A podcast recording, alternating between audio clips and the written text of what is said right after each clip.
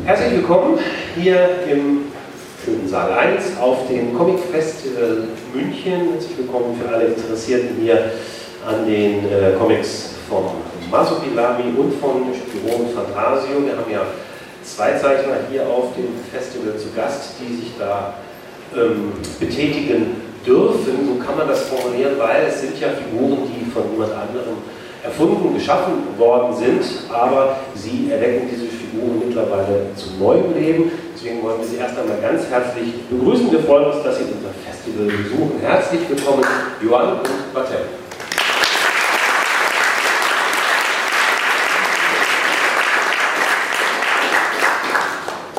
Und äh, für alle, die es äh, das auch, das auch noch nicht wissen, kann ich das kurz auch noch aufklären erstmal, wird man gleich auch merken.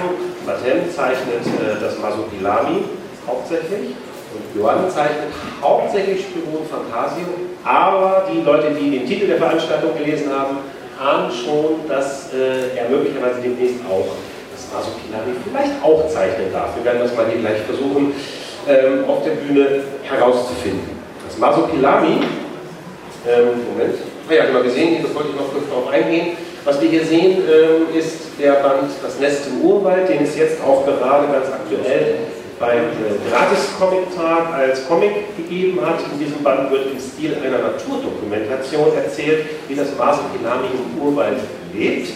Äh, dieser Band ist von Franquin und auch von Franquin ist der andere Band und das ist überhaupt der Band, in dem das Masopilami zum allerersten Mal aufgetreten ist. Der heißt also eine aufregende Erbschaft von Spiro und Fantasio, schon ein bisschen älter, gibt es aber immer noch hurra zu kaufen. Und, hoppla, das wollte ich nicht. Nein. Und jetzt schauen wir mal rein. Das ist also noch original äh, aus diesem Band die ersten Bilder, die ersten Fernsehbilder sozusagen vom Maso Pilami, noch gezeichnet von äh, Franquin. Und ich würde jetzt gleich mal ähm, Batem fragen, ähm, ja, erstmal ganz vereinfacht gesagt, wie wird man Masopilamist?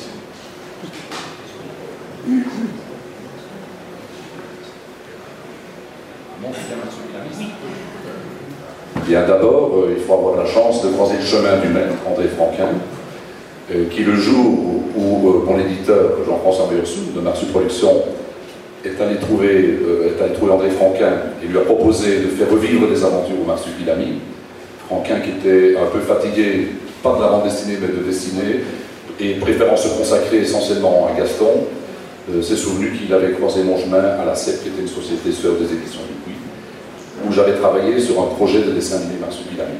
Et c'est d'ailleurs son épouse qui, a dit André, mais souviens-toi, il y avait un jeune là que j'étais à l'époque qui dessinait Marsupilami, c'était peut-être l'occasion de lui donner sa chance. Äh, es war beim Verlag Masoproduktion der Plan entwickelt worden, ein neues Masoplan-Buch zu machen. Die sind auf äh, Frau auch zugegangen, der aber sehr müde und erschöpft zu dieser Zeit war und es vorgezogen hat, sich damals schon äh, weiter Gaston zu widmen. Ähm, sie waren sich aber begegnet vorher schon beim Schwesterverlag von Dupuis, der, äh, wo Batem gearbeitet hatte, den, an dem Projekt eines äh, Zeichentrickfilms. Von daher gab es eine Bekanntschaft und da ist die Idee aufgekommen, da er ja nun schon mit der Materie, wenn auch auf einer, mit einem anderen Medium vertraut war, äh, ihm das anzutragen. Und ähm, wie war, wie wie war so die erste Reaktion? Ist es dann erstmal vor allen Dingen eine große Ehre oder denkt man vielleicht auch noch, manch, ich wollte doch eigentlich meine eigenen Sachen machen?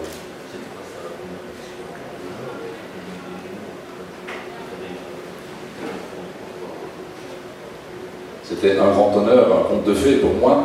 Et euh, André Franquin m'aurait proposé de quitter le boulot de salarié pour aller gommer ses planches ou balayer son atelier, j'y allais. J'étais déjà un grand fan d'André Franquin. J'aimais la bande dessinée classique, mais j'avais vraiment une, admiration profonde pour André Franquin. Donc c'était évidemment un honneur et une grande chance. Un conte de fées. Ähm, es war eine sehr, sehr große Ehre für ihn, ähm, wenn der Vorschlag gekommen wäre, er solle seinen Job aufgeben, bei André Franquin das Atelier auszufegen, und zwar kostenlos, dann hätte er auch das getan. ähm, es wäre ihm mehr Ja, das hätte er wahrscheinlich auch sehr, sehr gut gemacht. Wir gucken mal, ähm, aber das, wir sind sehr froh, dass es dazu nicht gekommen ist, sondern dass er der Zeichner geworden ist. Wir sehen hier, dass Masopilami ist ja so ein Wundertier, das äh, ähm, relativ viel auch mit seinen körperlichen Vorzügen operieren kann. Ähm, hier sieht man das auch noch sehr schön. ganz vorsichtig gefragt, das ist nicht anzüglich gemeint, muss man selber auch irgendwie besondere geistige, körperliche Vorzüge mitbringen, um, so um sich in so ein Wundertier reinzuversetzen.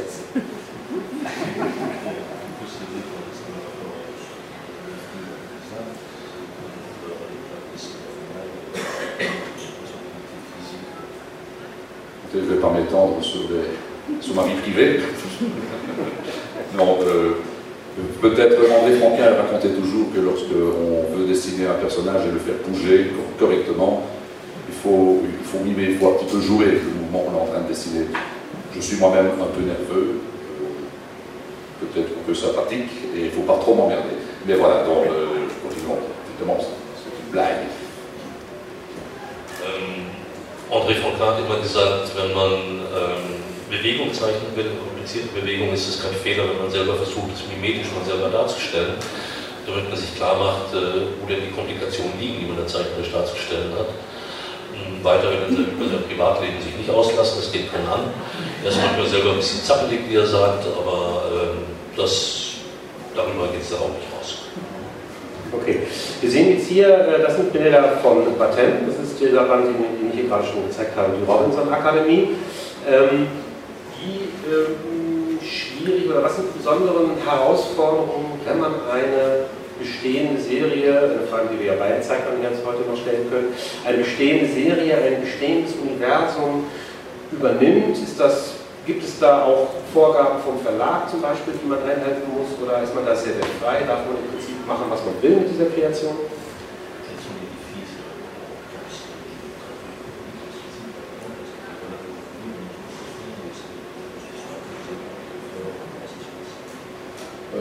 Cas qui m'occupe, c'était une reprise un peu différente des autres, en ce sens que le marsupilami était retiré des aventures de Spirou et Fantasio, il fallait lui faire vivre des aventures comme héros à part entière. Euh, de ce fait, il n'y avait pas un cahier des charges bien établi. Euh, mon seul cahier des charges, c'était euh, respecter au maximum la mission qui m'était proposée. Et puis j'ai eu la grande chance de travailler très longtemps auprès d'André Franquin et il m'a appris l'autocensure. En dehors de ça, on devait raconter, enfin, nous raconter des histoires qui correspondaient au mieux au, tempérament du marsupilami. Et je dois bien ajouter que contractuellement, je me suis engagé à respecter graphiquement au mieux ce, qui m'a été remis entre les mains. C'est-à-dire que graphiquement, vous aurez pu le constater, le marsupilami que je dessine n'est plus celui qu'André Franquin dessinait, dessinait, dans les années 50. Mais euh, quand j'ai repris le marsupilami, il avait déjà pas mal évolué. In diesem Falle, diesem speziellen, in diesem speziellen Falle war das im Grunde etwas einfacher, als es sich gestaltet, wenn man äh, andere Serien übernimmt. Insofern, als das Masopilami aus Peru damals schon ausgegliedert worden war, jetzt zum ersten Mal als eigene Hauptfigur einer Serie äh, auftreten sollte. Von daher waren die Freiheiten relativ groß. Es gab wenig vorgegebene Einschränkungen. Ähm, wie man hier sieht, ähm, zeichnet er das Masopilami so, wie es von noch in den 50er Jahren gezeichnet hat, sondern es lehnt sich sehr, sehr eng an die späteren an. Aber äh, er hat auch lange an der Seite von Fontaine gearbeitet und sie haben auch viel darüber gesprochen und Dinge zusammen entwickelt.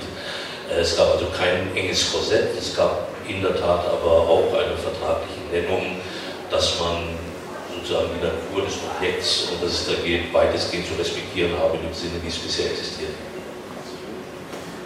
Äh, überraschenderweise ist ja, hat die äh, Marketingabteilung von Borussia Dortmund noch nicht auf die Idee gekommen, das mal so viel Labis im Wappen zu machen. Keine Ahnung warum.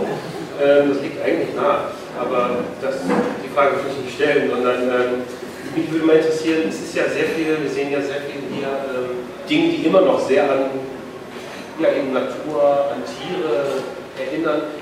Schauen Sie da auch?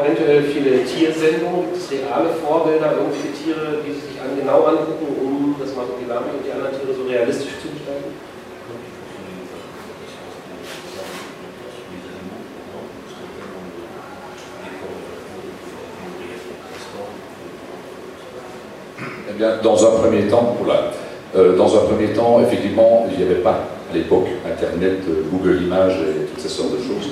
Donc, euh, effectivement, je regardais beaucoup de, documentaires à télévision, j'avais beaucoup de bouquins. Cela dit, André Franquin m'avait appris à regarder la, documentation, beaucoup la dessiner, commencer tout doucement à la comprendre, rentrer dedans, commencer à l'interpréter, mais une fois que je me mets au travail, je ferme les bouquins et j'oublie tout. Maintenant, il y a une démarche supplémentaire Autant au début, quand je dessinais Marsupilami, j'avais tendance à mettre du gazon anglais au pied des arbres dans la forêt. Depuis, je suis allé faire un petit tour en Guyane, au pays des Marsupilami. Et mes derniers albums, même ceux qui sont parus après celui-là, sont beaucoup plus inspirés. J'ai remarqué qu'il y avait davantage de au sol que de, que de gazon anglais. Ähm, in der Tat ist es so, dass es damals dann noch kein Internet gegeben hat, keine gute Bildersuche und ähnliche Dinge. Also er hat sehr, sehr viel zu Beginn dieser Zeit hier Dokumentation sich angesehen, jede Menge Bücher gehabt äh, und die sehr aufmerksam studiert und auch auf äh, André Franquins Hinweise hin Dinge abgezeichnet, nachgezeichnet, versucht in Bewegung zu setzen. Aber in dem Moment, wo es dann an die Umsetzung im Comic ging, sind die Bücher auch zugemacht worden und musste das von alleine funktionieren. Allerdings hat er selbst am Anfang hatte er noch ein bisschen äh, irrige Vorstellungen, wie denn der Boden in Kurz aussehen könnte, so in Richtung englischer Rasen, wenn man sich den frühen Sachen anguckt. Äh, nach einem Aufenthalt in Guyana, was also das reale Vorbild für Kolumbien ist, äh, von der Vegetation her, ist ihm klar geworden, äh, der Dschungelboden ist doch eher eine Abteilung und Modder und in seinen neueren Arbeiten sieht man es auch ein bisschen klarer. Ben, si je peux ajouter un petit quelque chose, c'est que, euh, évidemment, on a toute liberté quand on a l'occasion, la chance de représenter la flore de, la Palombie, mais vous avez beau faire euh, preuve d'imagination, essayer d'inventer les fleurs les plus, les plus euh, incroyables, il faut, faut savoir que la, nature a plus d'imagination que vous. Quoi que vous décidez, vous pouvez vous dire que ça existe quelque part sur la, planète. kleiner Zusatz noch dazu. Ähm, natürlich hat er auch in der Ausgestaltung der Naturdarstellung in diesem wildwuchernden Urwald alle Freiheiten, die er nur haben will, könnte sich ausdenken an Pflanzen oder an, an irgendwas, was er nur will. Ähm, letzten Endes kommt man eben zu dem Schluss, dass die Natur sehr viel einfallsreicher ist, als der Mensch es sein kann. Und egal das wildeste Zeug, was man sich ausdenkt, wenn man lang genug sucht, wird man sehen, die Natur hat das lange schon vor.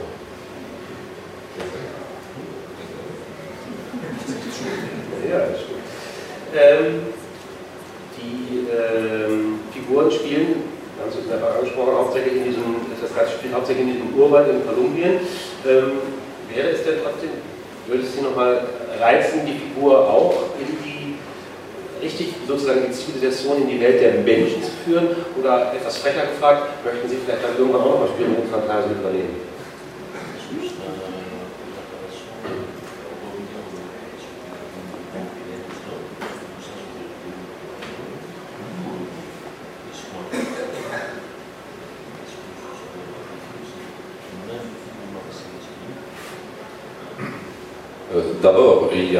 Cette tentative, euh, à l'invitation de mon éditeur, euh, le marsupilami sous ma plume, est revenu euh, à la civilisation. On lui avait même adjoint deux personnages qui sont, bon sens, Zerzas, Spiro et Fantasio, qui étaient Romain, Colin et Rémi. Ben, moi, je n'étais pas vraiment d'accord. pour moi, le marsupilami doit évoluer dans la grande forêt, et la forêt elle-même est un personnage à part entière que je voudrais développer davantage. Maintenant, dessiner Spirou, je trouve que il ne faut pas confondre. Il y a les aventures de Spirou et Fantasio qui sont dessinées par Johan aujourd'hui et les aventures du Marsupilami. Il est vrai que euh, à l'avenir, dans, les, prochains albums de Spirou et Fantasio, un autre Marsupilami va réapparaître, celui qui a quitté Spirou et Fantasio il y a de nombreuses années. Et ça, Johan en parlera beaucoup mieux que moi tout à l'heure. Ähm, es hat in der Tat sogar so ein Projekt gegeben oder aus dem Urwald in Zusammenhänge mit anderen Figuren gesetzt worden ist, mit zwei Figuren, die es auch äh, schon gab, Colin Remy, aber er hat sich dabei überhaupt nicht wohlgefühlt. Er meint, das Tier gehört, so wie er diese Geschichten erzählt, in den Urwald und äh, er begreift im Grunde den Urwald als eine extrem charaktervolle Person, an der es sehr, sehr viel zu arbeiten gibt und die man da in Beziehung zu Masukilami setzen kann, muss und was er tun will. Ähm, man weiß ja schon, es wurde schon angesprochen, dass das Masupilami, aber eben ein anderes Masupilami im Rahmen von SPU wieder auftauchen wird. Und es wird eben nicht seines sein, sondern eins, was aus der Natur zurück in das Reich der Menschen sozusagen kommt. Aber das wird Johann zeichnen und dafür wird äh, Johann später noch ein bisschen ausführlich Auskunft geben können. Ja, da, da kommen wir jetzt fast schon hin, aber als letztes wollte ich zumindest erstmal direkt zum Masupilami noch eine Frage stellen, einfach nur ganz direkt äh, als, an Sie als Künstler. Wie ist das ähm, Arbeitstempo? Das heißt also, wie lange brauchen Sie für ein Album oder in welchem Rhythmus können Sie Masopinami-Alben veröffentlichen? Was können Sie noch erwarten?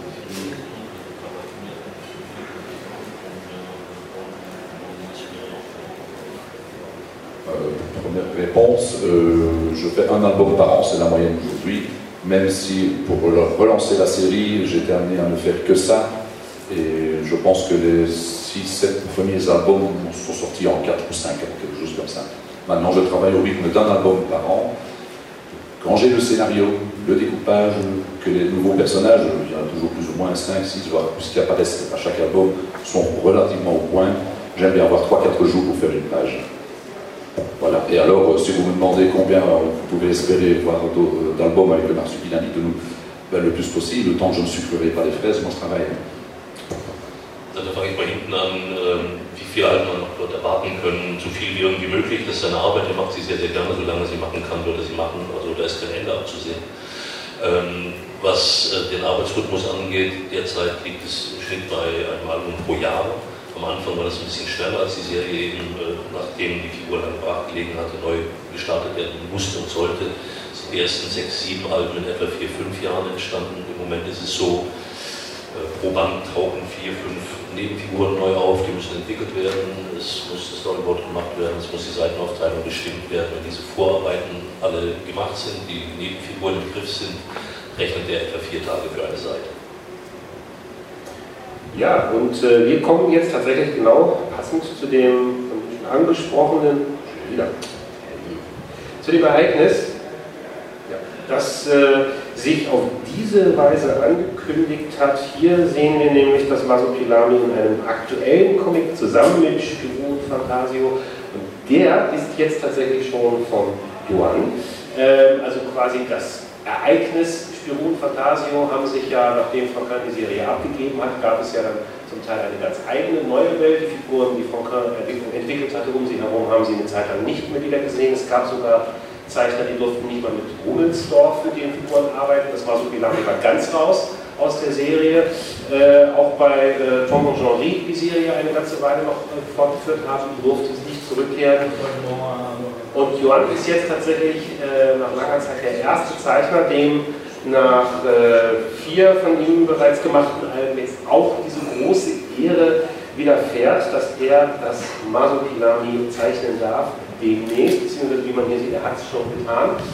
Ähm, ich wollte aber erstmal anfangen mit diesem Band hier, denn das ist der erste Band, äh, wo man seine Zeichnungen gesehen hat von und Fantasien, die steinernen Riesen. Der ähm, eigentlich war er damals, glaube ich, wenn ich das richtig in Erinnerung habe, auch schon angefragt für die normale Spirou und Fantasio-Reihe. Aber äh, das hat dann nicht funktioniert und deswegen haben sie dann so einen Sonderband gemacht. Vielleicht kann ja das sein, dass ich aber noch mal kurz schildern, wie das gewesen ist.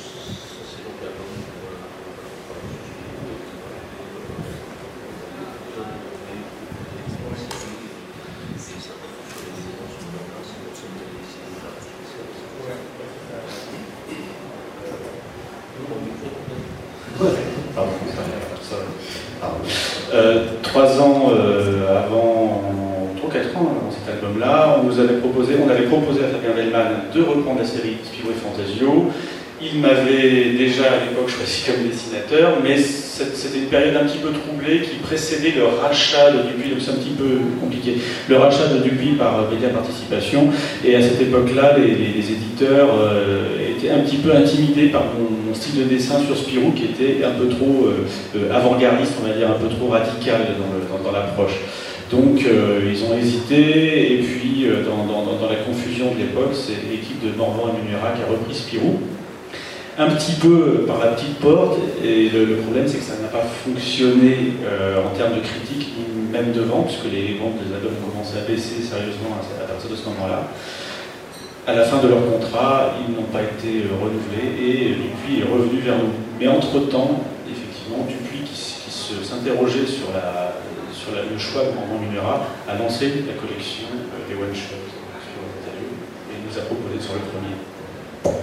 Also das war ein bisschen komplizierte Angelegenheit. Das Ganze ist in der Tat richtig, dass äh, etwa schon drei Jahre vor dem Erscheinen dieses Bandes, den wir sehen, die Steinernen Riesen, ähm, der Szenarist Fehlmann von dem Bier angefragt worden war, ob er die Serie übernehmen wolle.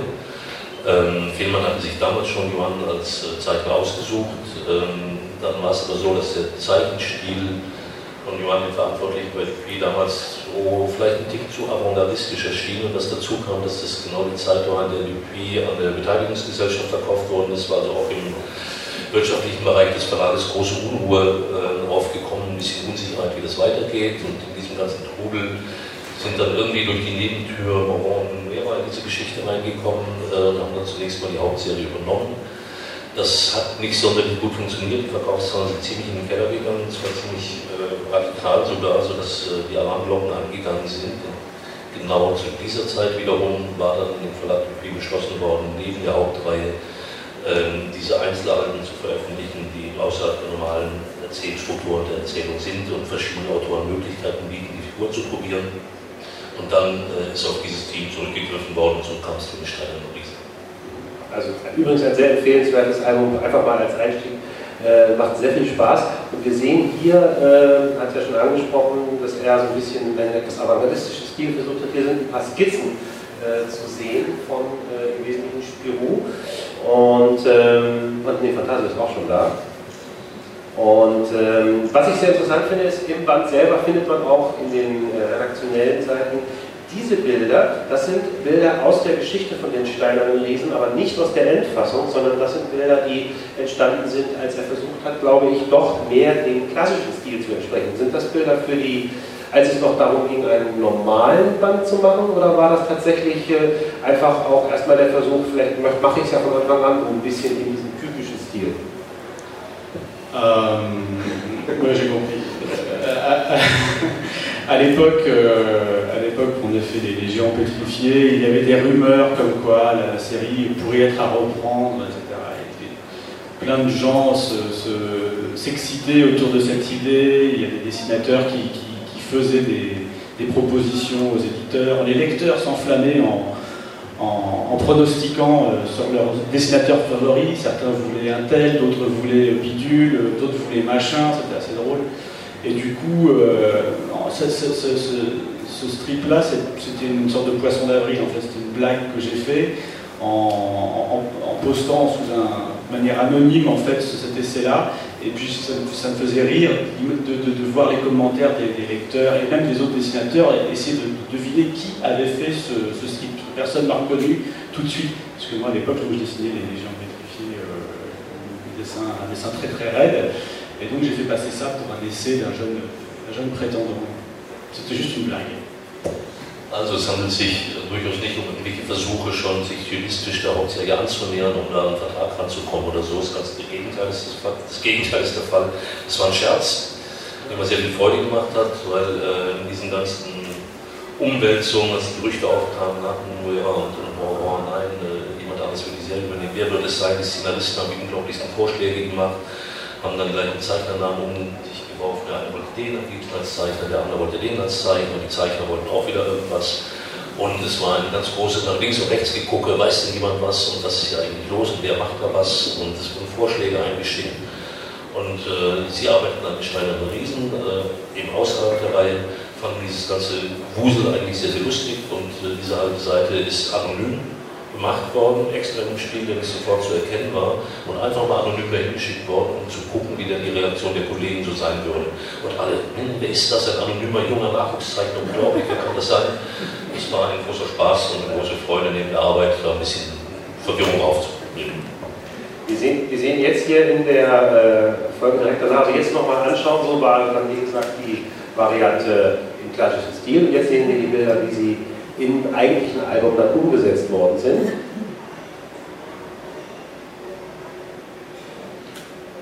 Der Hubschrauber war jetzt nicht dabei, aber der gehört zur Sequenz dazu. Und ähm, was ich an diesem Album, was ich als Leser an diesem Album vor allen Dingen bemerkenswert fand, waren Fantasios Haare. Ähm, What's the problem?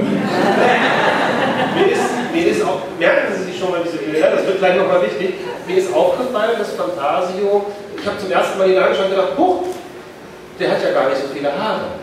Aber und dann habe ich schnell nochmal geschaut, wie das in den anderen Comics war und gesehen, hm, traditionell ist er ja doch so, der Hinterkopf ist im Wesentlichen mit gelben Haaren bedeckt. Hier durch diesen Strich, den man da sieht, sind die Haare aber sehr eindeutig kürzer. Also entweder trägt er eine Sommerfrisur oder es ist vielleicht doch was passiert. Ähm, das ist ja eben nun auch noch der Band mit den etwas ähm, veränderten Zeichnungen. Wir kommen auf die Haare gleich noch zurück, wenn dann später der, die, die, ähm, aktuellen Bände der Hauptreihe kommen. Hier wollte ich erstmal nochmal fragen, so ein leichter Strich, so, so, ein leichter Einfluss, kann man da eventuell Jamie Hewlett hier, Tankner irgendwie äh, erkennen, ist das richtig als Vorbild vielleicht? Also nicht Vorbild, aber so als Einfluss im Stil? Ähm,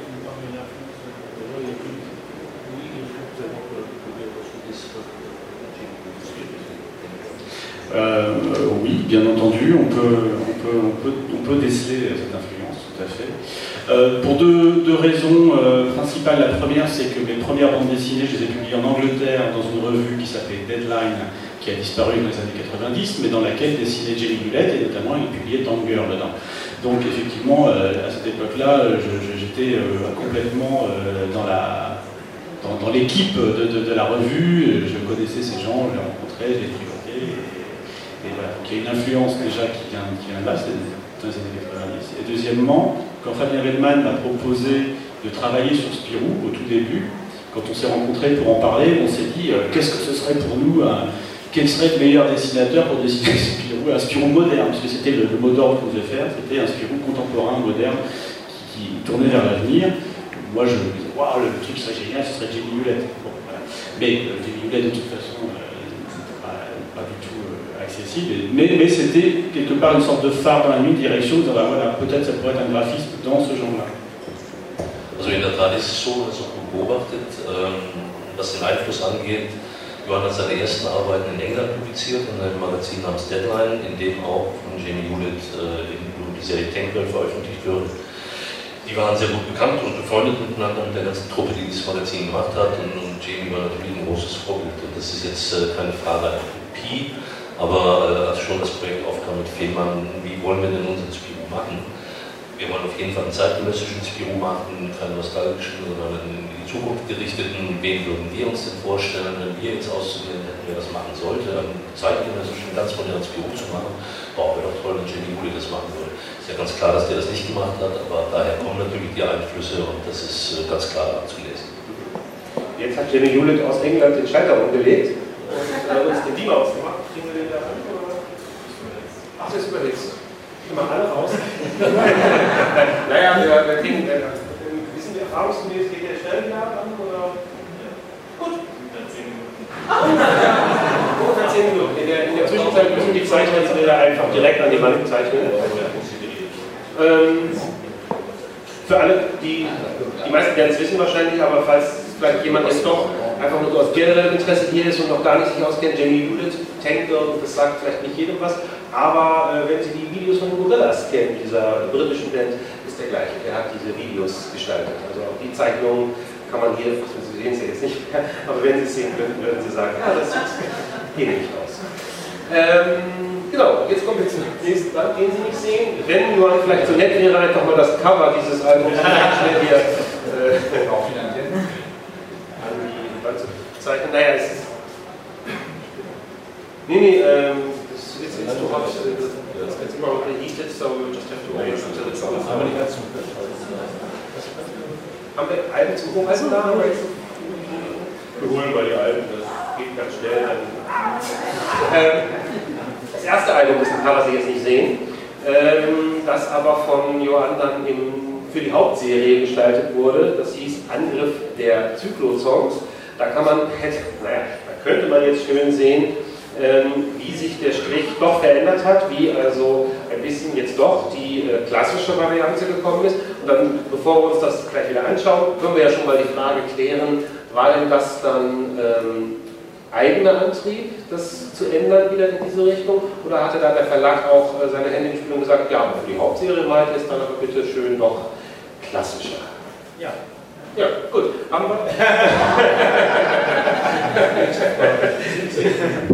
Euh, si j'ai bien compris la question, les questions de la différence entre les personnages, entre euh, les gens pétrifiés et puis euh, la, série classique.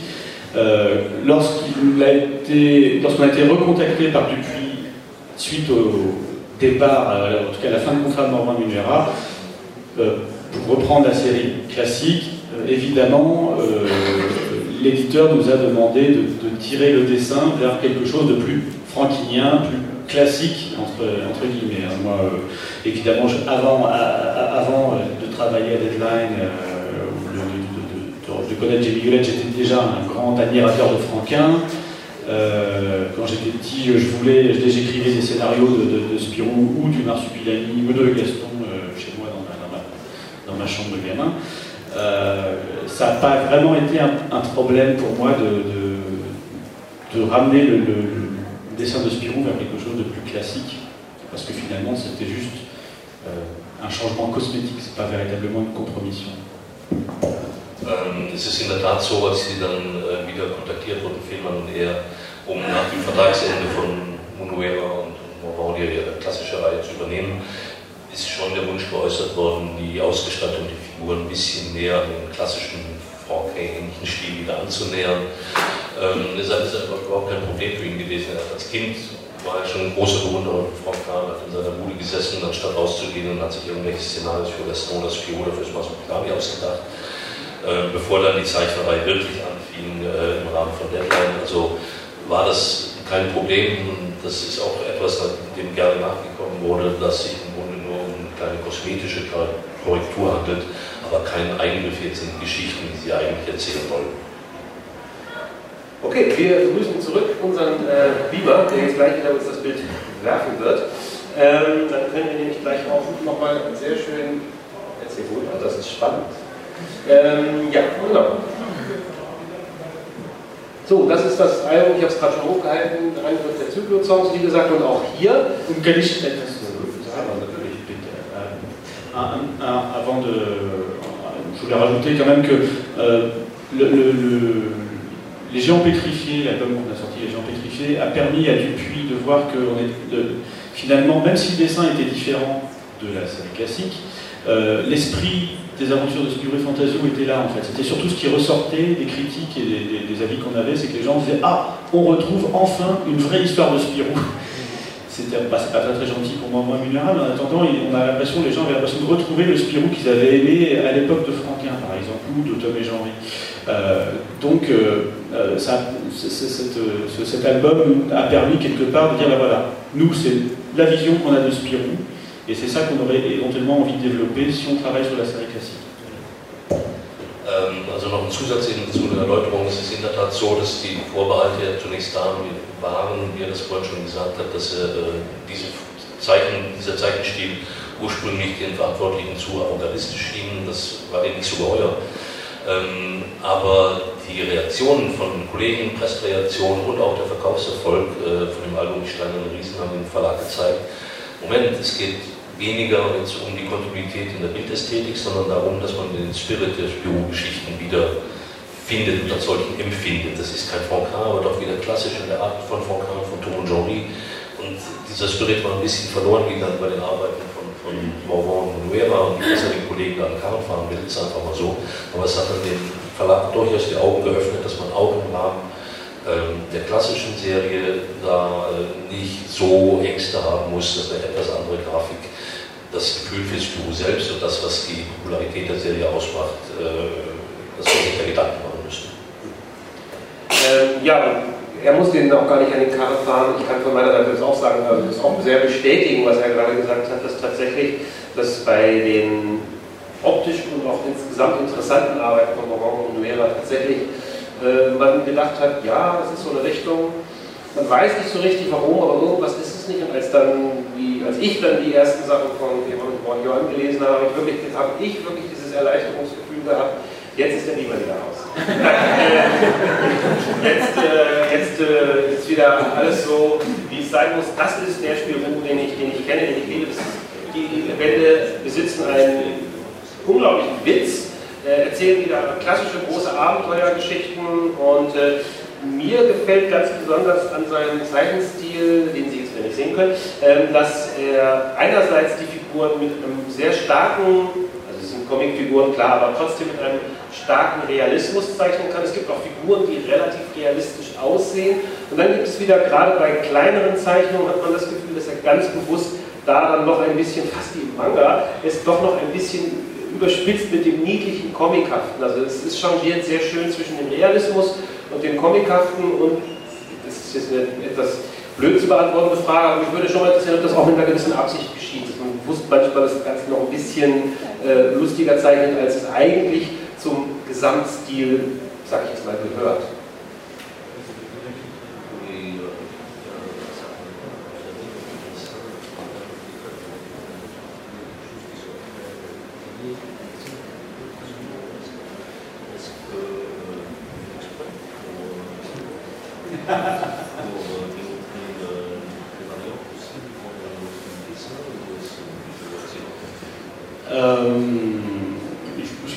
Ça dire une sorte d'auto-analyse et, quelque part j'aime bien euh, euh, sur Spirou me laisser aussi aller à l'intuition, mais cela dit, il, est évident que moi, euh, je suis, né en 71, je suis d'une génération qui a vu arriver le manga, qui s'appelait le, le, comics d'abord par, des, publications comme Strange, etc., dans les années 70-80, le manga par la suite avec Akira, Dragon Ball, etc.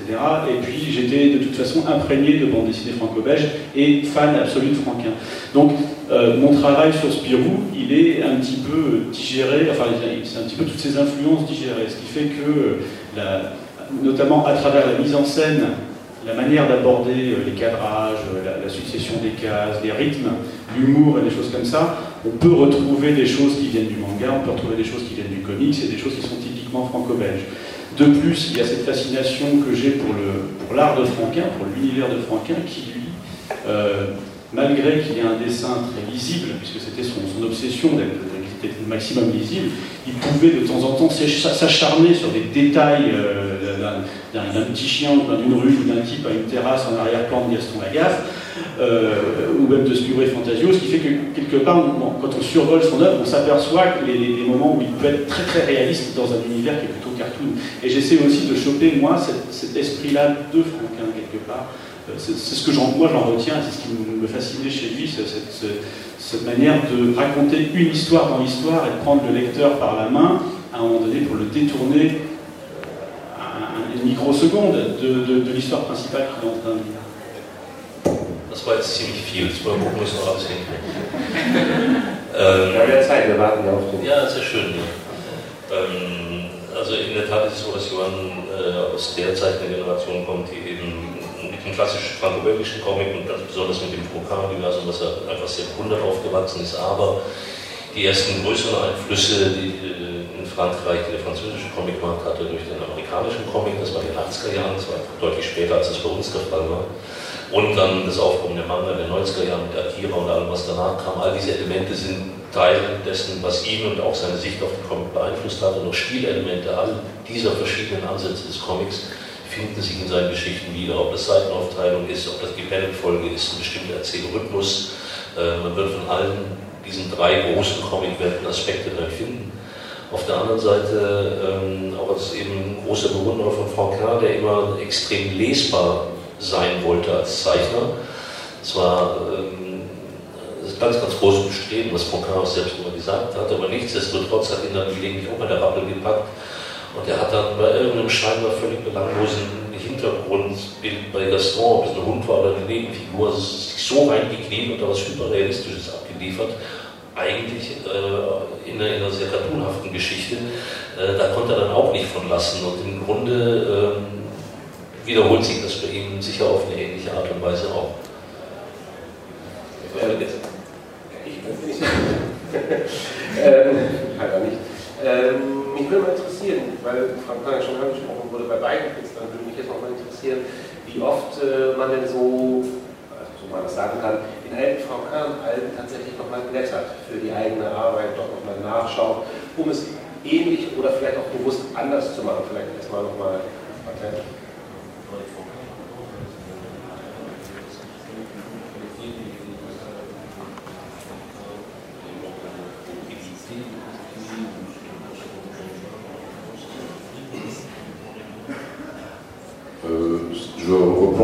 Les aventures dessinées de, par Franquin, déjà par le fait que chez Marsu Productions, ils ont réédité en grand format des albums de Story Fantasio en, en facsimilé.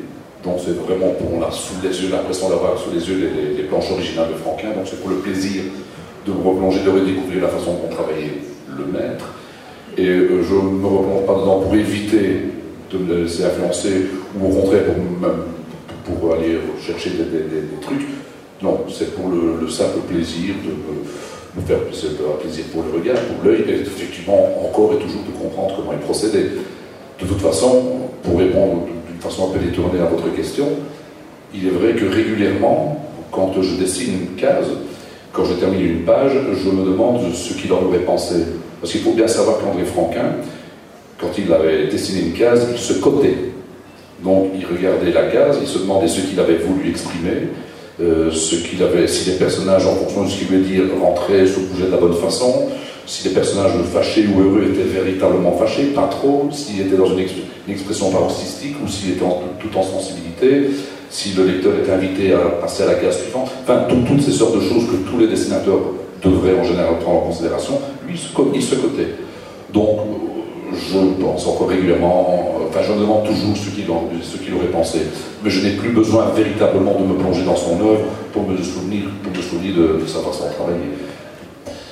Also es ist in der Tat so, ähm, dass er regelmäßig noch die Sachen von Frank anguckt, aber in keinster Weise, um eventuell sich davon inspirieren zu lassen, im eigentlichen Sinne Dinge zu finden oder um zu vermeiden, etwas zu kopieren, das ist es überhaupt nicht. Nein, es hat Margin eine Ausgabe auf den Markt gebracht von im großen Format äh, des Büroabenteuer von Frau Kerr im quasi Faksimile-Verfahren, die dann seien so großartig, dass man so das Gefühl hat, man stünde wirklich vor dem Original und sieht sehr, sehr, sehr viel mehr als auch in den kleinen äh, Massenmarkt-Albenausgaben.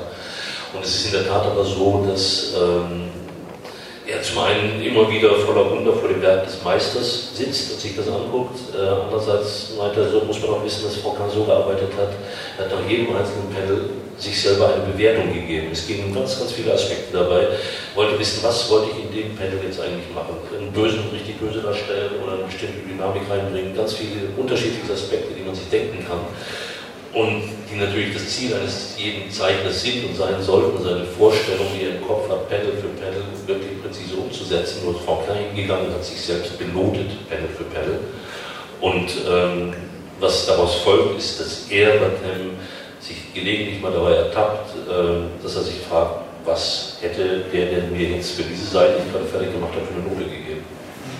Ouais, petit détail en plus, c'est que je suppose que vous avez entendu parler de cette fameuse exposition qui, s'est tenue à Paris, à la Cité des Sciences, et puis qui est partie, à Bruxelles. J'ai eu la grande chance de sélectionner les planches. Donc tous ces originaux me sont passés entre les mains, et c'était un véritable plaisir. Mais là, ce n'est plus le dessinateur qui prenait son pied, c'était vraiment le lecteur, et le, voilà, j'étais plongé dans, évidemment, avec les réflexes du dessinateur qui essaie de comprendre comment, comment cette magie avait pu se produire mais c'est de l'émerveillement, c'est plus poser de comprendre, c'est simplement de l'émerveillement, le plaisir. Et tous ces originaux qui sont passés entre mes mains, j'aime autant vous dire que ça me brûlait les doigts. Äh, also noch eine zusätzliche Anmerkung dazu. Ähm, der eine oder andere wird vielleicht davon gehört haben, es hat eine große Francan-Ausstellung gegeben in Paris in der Cité des Sciences, die dann äh, auch weitergegangen ist nach Brüssel und er hatte Vorzug und Vergnügen, die Auswahl zu treffen der Originale, die im Rahmen dieser Ausstellung gezeigt wurden und werden. Äh, das heißt, gut wie alles, was überhaupt an Originalen von Vorwerk zugänglich ist, das sich nicht in privater Hand befindet heute, ist durch seine Finger gegangen. Und äh, es war ein ganz großes Privileg und ein ganz großes Wunder, regelrecht, diese Dinge in der Hand haben zu dürfen und nicht um dann zu gucken, was hat er gemacht, was kann, kann der besser, kann ich nicht. Das ist überhaupt nicht das Ding, einfach äh, sich einfach überwältigen zu lassen von dieser nicht wiederkehrenden Möglichkeit, fast alles, was Fontaine selber mal gemacht hat, im Original gehabt zu haben. Ihm hätten da ziemlich die Finger gekribbelt. Also diese, diese Hände haben die Originalwerke von Fontaine äh, angefasst. Wenn Sie diese Hände küssen möchten, gibt es nachher eine separate Veranstaltung am Carlsenstadt, da machen wir aber eine extra Schlange. ähm, Wir müssen jetzt natürlich.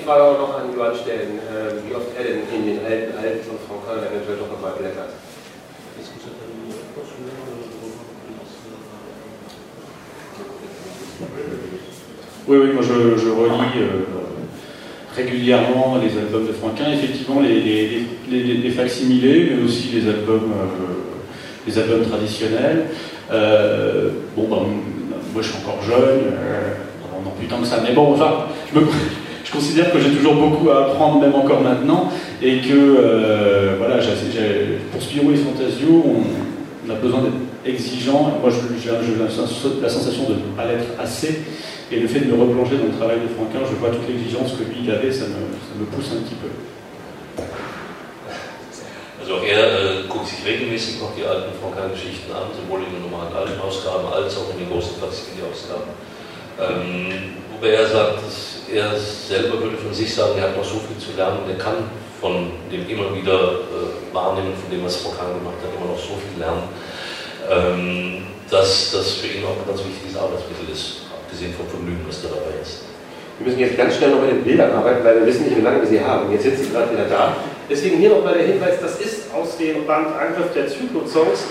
In diesem Band und in den folgenden Bänden changieren die Haare noch so ein bisschen. Also es gibt diese Zeichnung, wo die Haare ja von, ich hatte es vorhin ja schon angesprochen, von Fantasio im Prinzip ähm, deutlicher nach kurzen Haaren aussehen. Mich würde interessieren, im neuesten Band, der jetzt gerade erschienen ist, im Page des Sniper da ist es tatsächlich durchgängig nur noch dieser klassische Strich.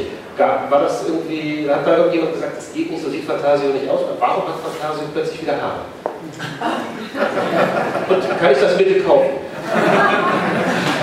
Je pense qu'on a vendu plus d'albums depuis que j'ai fait repousser les cheveux de Fantasio. Ich glaube, es hatten sich mehr Alben verkauft, seit die Haare wieder länger geworden. Wir gehen das jetzt mal, weil wir, wie gesagt, die Bilder vielleicht nicht mehr so lange haben, gehen, wir sind ja auch schon relativ weit fortgeschritten.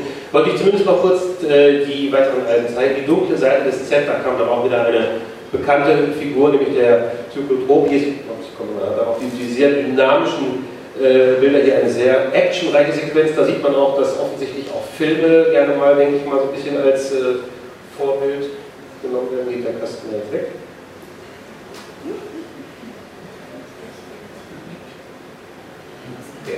So.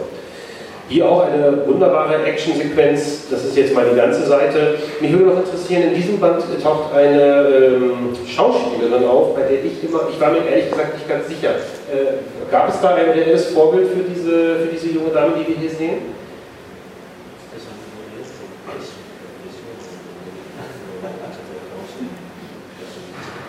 Non, j'ai inventé une, une, actrice qui était un petit peu dans ma tête, je sais pas, un mélange entre. Euh, comment j'oublie les noms, je euh, entre, Sophie Marceau, Eva Green et, d'autres actrices un peu, avec un regard un peu fatal comme ça. Oui, voilà. Also nein, es gibt kein konkretes reales Vorbild dafür. Es versucht sich eine Schauspielerin auszudenken, die Aspekte hat von Sophie Marceau, kennt man hier nicht so sehr, von einem der frühen Bodyguards und so und so, so ein bisschen mit Männern mit offenen Blick, aber keine spezifische einzelne Vorlage. Ja, wir haben jetzt keine Bilder mehr. Ich gehe jetzt einfach mal davon aus, bis zum Ende der Veranstaltung wird es auch nicht mehr wiederkommen. Ähm, deswegen, aber ich meine, im Grunde ist es ja auch so, alle diese Bilder, die Sie hier sehen können, wenn Sie die sehen wollen, am einfachsten ist es ja, Sie kaufen sich die Alben garantiere Ihnen, die sind da alle drin.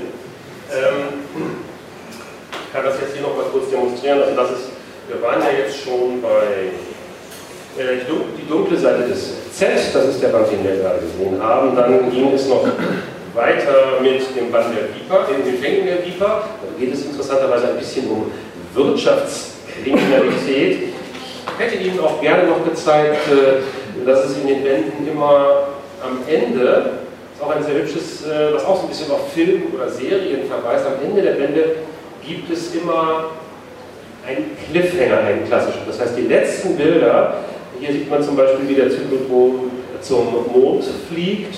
Und in jedem Album ist das so, dass das nächste Album angeteased wird. Und deswegen ist es natürlich ein ganz besonderes Ereignis, dass im aktuellen Album, wo wir ja vorhin schon diesen Comic gesehen haben, äh, in dem das Masopilami natürlich auch schon zu sehen war. Aber hier, wenn man die Geschichte erst gelesen hat, dann war das natürlich nochmal ein besonderer Aufreger.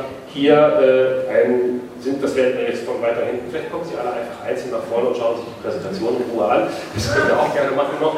Ähm, hier sieht man also Spirou Fantasio auf alten Fotos mit dem Masopilami. Jetzt wissen wir also, das Masopilami wird im äh, nächsten Band auf jeden Fall vorkommen. Das hat auch rechtliche Gründe, ist das richtig? Dass das Masopilami jetzt wieder dabei ist, das ist ja schlicht, hängt ja auch mit den Verlagsrechten zusammen.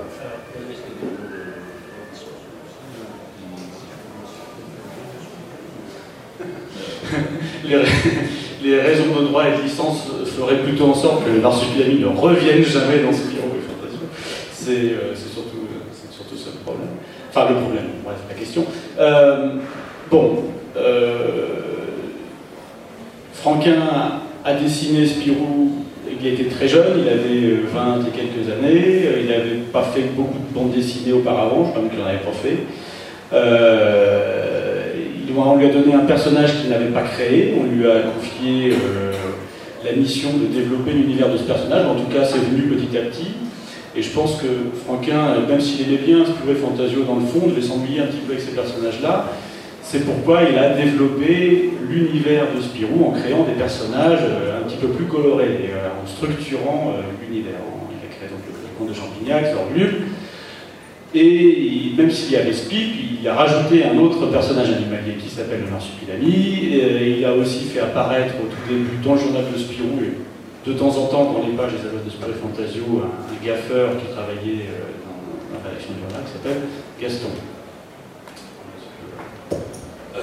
Nein, also rechtliche Gründe dafür, dass es da auftauchen muss, gar nicht. Im Gegenteil, es ist eher so, dass es auf der rechtlichen Ebene extrem schwierig war und auch noch ist, äh, überhaupt das zu erwirken, dass es mal so klar wie Inspiro wieder auftauchen darf.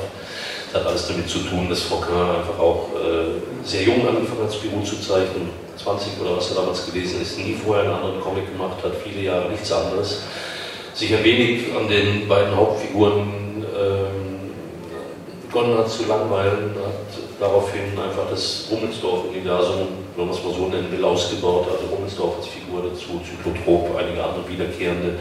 Und natürlich war das Eichhörnchen äh, Pip da schon dabei, aber äh, war auch nicht so wahnsinnig viele Möglichkeiten.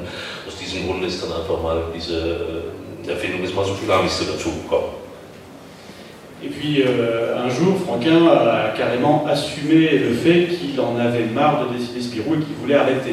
Le seul problème, c'est que dans Spirou, il y avait des personnages qui étaient entremêlés à la série, qu'il avait créés, euh, dont le marsupilami et Gaston Lagaffe. Et quand il a arrêté euh, Spirou, il a dealé quelque part, il a, trouvé un accord avec Monsieur Dupuis, qui était vivant, le créateur de l'édition Dupuis, enfin en tout cas le, fils de l'édition Dupuis, qui était en charge de, de sa boîte d'édition il a trouvé un accord comme quoi il arrêtait Spirou, mais il gardait les personnages qu'il avait créés, principalement le Marsupilami et Gaston, parce qu'il voulait leur faire vivre des aventures en dehors. À partir de ce moment-là, il n'avait plus été possible euh, aux dessinateurs qui ont repris Spirou de euh, dessiner le Marsupilami dans Spirou. Donc là, pour le coup, euh, c'est quand même une sale blague que, Franquin a fait à la série Spirou et Fantasio en privant de ce personnage. Surtout, il n'y a pas eu d'explication donnée d'un album à l'autre, du jour au lendemain, le marsupilami a disparu de la, série Spirou et Fantasio. Moi, j'étais lecteur quand j'avais 12, ans euh, et je lisais des albums de Spirou, tout d'un coup, bah, boum, d'un album sur l'autre, on n'entend plus parler du marsupilami, il n'a plus jamais existé, on ne sait pas qui c'est, alors que euh, on a suivi des aventures où c'était le copain de Spirou et Fantasio. Et comme quand on est lecteur, on s'identifie au personnage. On s'identifie bah, le marsupilami, c'est notre copain aussi, et puis bah, tout d'un coup, il n'est plus là. c'est un petit peu, un petit peu étrange. Donc euh, voilà, Franquin a, voulu, euh, à cette époque-là, c'était dans les années 70, euh, continuer Gaston et le marsupilami. Il se trouve qu'il a développé Gaston de manière très régulière, et le marsupilami de manière plutôt très sporadique, puisqu'il a, fait que quelques dizaines de, pages de, Gaston, du marsupilami en dehors de, en dehors de cela. Et un beau jour, euh, Monsieur Dupuis est décédé ou était plus aux commandes et euh, les, éditions Dupuis ont été euh, rachetées, par un groupe dans lequel Franquin ne se sentait plus intégré et il a dit Je vends mes personnages Gaston et Marsupiani à Monsieur Boyersohn. Also ich fasse mal ein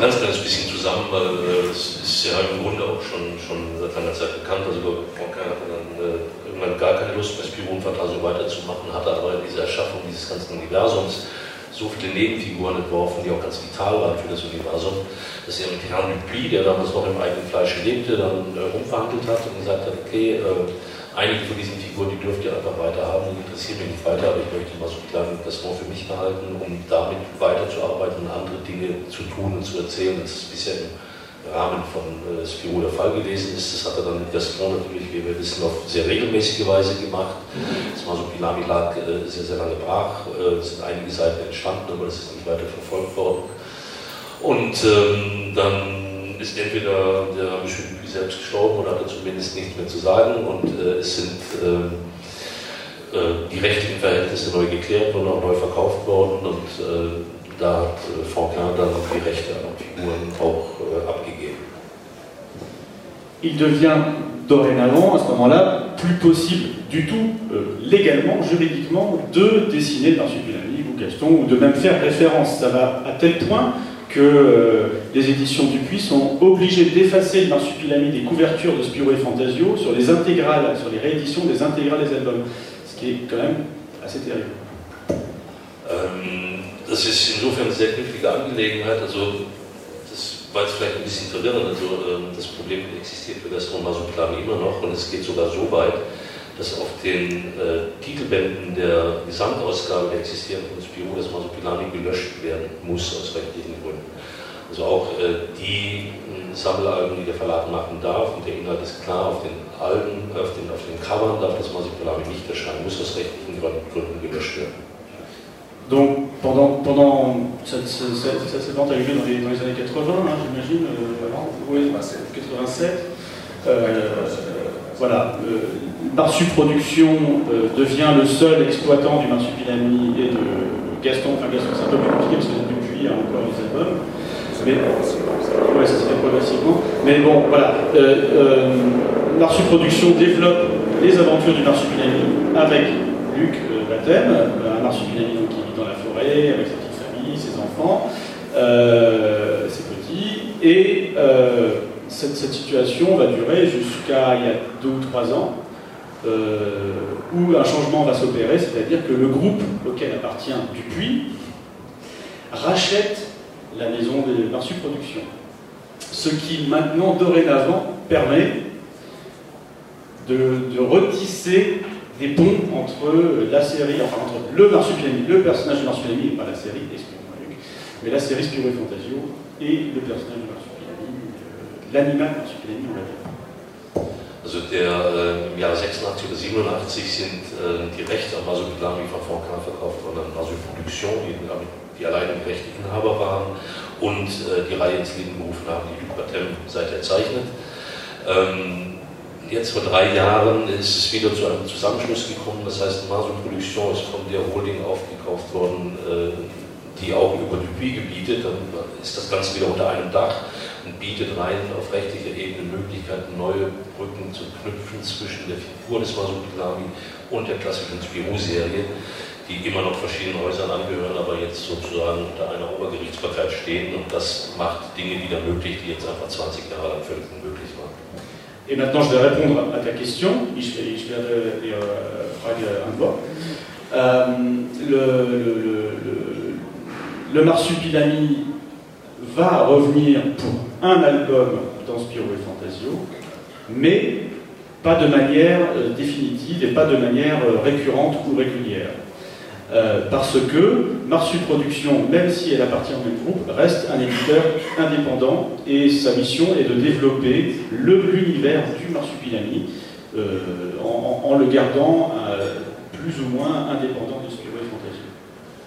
Und jetzt kommt dann äh, die Antwort auf die ursprünglich gestellte Frage, lang wird im nächsten Album wiederkehren, aber nur für Inspiru, aber nur für dieses eine Album in keinster Weise auch wiederkehren und dauerhafte Art und Weise. Denn äh, bleibt dabei, äh, dass die hehre Mission des Verlags Marshall Production, auch wenn das unter gleicher Inhaberschaft unter einem Holding-Dach ist, die ist, das Universum des Masupilamis zu entwickeln und zu befördern und äh, das wird nach jetzigem Stand wohl eine einmalige Ausnahme bleiben und das Bio-Universum wird nicht wieder mit dem Masopilami bevölkert werden. C'est une situation un peu confuse pour euh, les créateurs, pour nous, pour les lecteurs, et je crois que même pour les éditeurs, c'est pas aussi simple. Eine etwas sehr verworrene Situation, zwar für alle Beteiligten, sowohl die Zeichner als auch äh, die beteiligten Szenaristen, als auch die beteiligten Verleger in den diversen Häusern, die miteinander zu tun haben und dann doch nicht dürfen, wie sie wollen. Äh, eine ganz verwickelte Angelegenheit, wozu das führen wird, kann man schon sagen. Also es ist kompliziert, aber ich finde auch sehr interessant. Das war, finde ich, ein sehr äh, interessanter Einblick eben auch mal in diese Zwänge, die so existieren, wenn man solche äh, ja doch sehr gewichtigen Serien, solche, so ein großes Erbe eben antritt. Spirou Fantasio kann man ja sagen, eine der ganz großen Comic-Serien, die eben auch tatsächlich immer noch sogar existiert. Wir freuen uns darüber, dass sie existiert. Wir freuen uns äh, vor allem über die äh, derzeit, über das derzeitige Team hoffen, dass es noch sehr, sehr, sehr lange diese Abenteuer gestalten wird. Ich möchte dann, ich brauche jetzt nicht mehr fragen, ob das mal so damit öfter auftritt, das hat er schon beantwortet. Dann würde ich nur noch gerne abschließend wissen, wenn die Albenverkäufe, was offensichtlich ja der Fall ist, jetzt immer weiter steigen, kriegt Fantasio dann auch immer mehr Hammer? Ja, ja. Also wir freuen uns dann, dass es jetzt äh, beim zweiten... Bayern Munich, äh, wir, wir, freuen uns auf Band... Äh, 60 vermutlich dann Fantasio als Hippie. Ähm, schon in diesem Band übrigens für alle Comic-Fans natürlich ein Highlight ist nicht nur die äh, Ankündigung und schon die ersten Bilder mit dem Masopilani, sondern in diesem Band tritt eben auch Gaston Lagaffe tatsächlich schon wieder auf. Auch eine sehr schöne Sache. Ähm, ja, und äh, die Bände von Latin haben wir angesprochen, aber noch nicht nochmal so gezeigt. Da kann man dann die Abenteuer des Masopilami in Kolumbien, im Urwald erleben. Das macht auch sehr viel Spaß. Diese Bände und natürlich auch die Spirou-Bände finden Sie am Stand von Carlsen, aber auch bei jedem gut sortierten Comic-Händler bei Carlsen erschienen. Ich bedanke mich äh, für Ihre Aufmerksamkeit. Gibt es ganz dringende Fragen, die jetzt noch geklärt werden müssen? Wir sind in der Zeit schon etwas eng, aber ja. Ja, ich habe eine Frage, gibt es auch die Masopilami-Kids? Was ist mit denen? Wie, wo stehen die da in dem ganzen Zusammenhang? Ja, der, der, der Konrad ist gezeichnet, gab es zwei Bände und äh, wird noch fortgesetzt oder, oder bleibt es dann äh, abgeschlossen? Oder je pense que c'était une expérience qu'ils ont tenté de faire sur les marsupiaux. En fait, c'est une erreur. À l'origine, il devait y avoir une série avec le genre de spin-off, en fait, avec les trois bébés. Euh, Jean-François Moyossoun n'a pas très bien suivi le dossier. Il a confié la, tâche à Conrad, excellent dessinateur par ailleurs, mais lui n'a pas respecté le cahier des charges. Donc il a recréé euh, dans un, une série parallèle une autre famille, avec un autre nid, un autre papa, une autre maman, plusieurs petits. Et euh, d'ailleurs, je pense que ça a un peu paumé les lecteurs qui se sont demandé ce que venait faire cette série. Et moi, personnellement, j'ai eu un peu peur qu'elle vienne phagocyter la mienne. Entre nous, j'étais pas très content de cette situation. Mais euh, bon, étant donné que Conrad est parti travailler sous d'autres cieux et que de toute façon la série n'était pas. Enfin, n'a pas. Enfin, elle n'a pas trouvé son public parce qu'il ne comprenait pas tout simplement. Donc chez Dupuis, ils se sont dit on va arrêter euh, cette série et, et ben voilà, les choses sont retournées dans, dans l'ordre. Also das Ganze ist im Grunde ein bisschen Ausfluss eines Missverständnisses. Es war in der Tat äh, mal überlegt worden, eine, ein Spin-off sozusagen zur Masukare Hauptserie zu machen mit den drei Babys. Das ist dann einem übergeben worden, hat also bestimmte Vorgaben, äh, der man überlassen hat, dieses Dossier an, den Zeichner Konrad weitergegeben, der ansonsten ein hochschätzenswerter Konrad, äh, Zeichner ist, Entschuldigung. ähm, der aber diese Vorgaben, die da eigentlich geplant waren, für dieses Spin-off in keinster Weise eingehalten hat, der einfach eine eigene Masupinami-Familie da erfunden hat und die Leser waren auch ein bisschen verwirrt, was sind das denn jetzt wieder für welche, kennen wir ja auch noch nicht. Das haben die eigentlich in diesem ganzen Kosmos so verloren.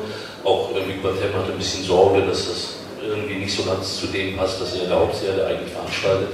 Das Ganze wurde dann auch von Dupuis wahrgenommen, dass das also irgendwie ein bisschen neben der Spur gelaufen ist, hat sich aber von alleine dadurch erledigt, dass Konrad mittlerweile andere Felder beackert und sich das einfach so ein bisschen Wohlgefallen aufgelöst hat, ohne dass es da noch Streitigkeiten gegeben hätte. Es war ein Versuch, was zu machen, der durch Missverständnisse und durch eine gewisse Art von Schludrigkeit im Umgang mit der Problematik einfach zu diesen zwei Büchern geführt hat, aber das war's dann. Vaterschaftsverhältnisse geklärt. Ähm, Gibt es dann noch andere ganz dringende Fragen? Ansonsten würde ich darauf verweisen, dass um 16.30 Uhr äh, signiert wird hier draußen am Karlsentisch und äh, möchte mich aber noch ganz herzlich bedanken. Erstmal bei dem Herrn in der Mitte, er hat gerade schon gesagt, das ist ein, äh, der eine ist ein famoser Konrad, er ist ein famoser Uli. Uli Bröckberg, unser Übersetzer, der demnächst auch für Spiro, oder der jetzt auch für Spiro und Fantasio als Übersetzer tätig ist. Also, Uli Bröckberg, vielen Dank.